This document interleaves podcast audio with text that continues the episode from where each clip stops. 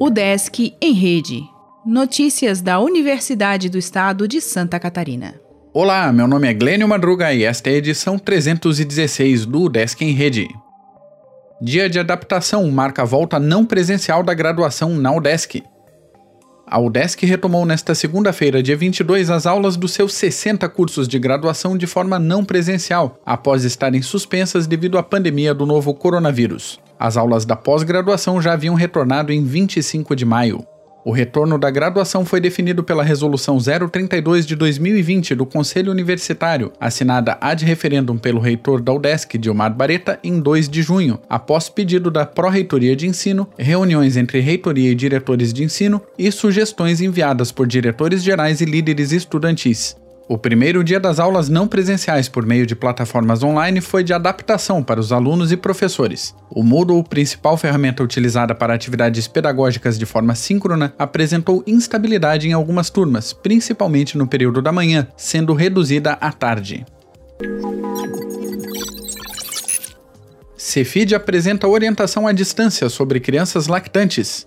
Durante a pandemia, pais e responsáveis são orientados via telefone sobre modos de estimular bebês. A aluna elabora jogo de conscientização sobre pandemia de Covid-19.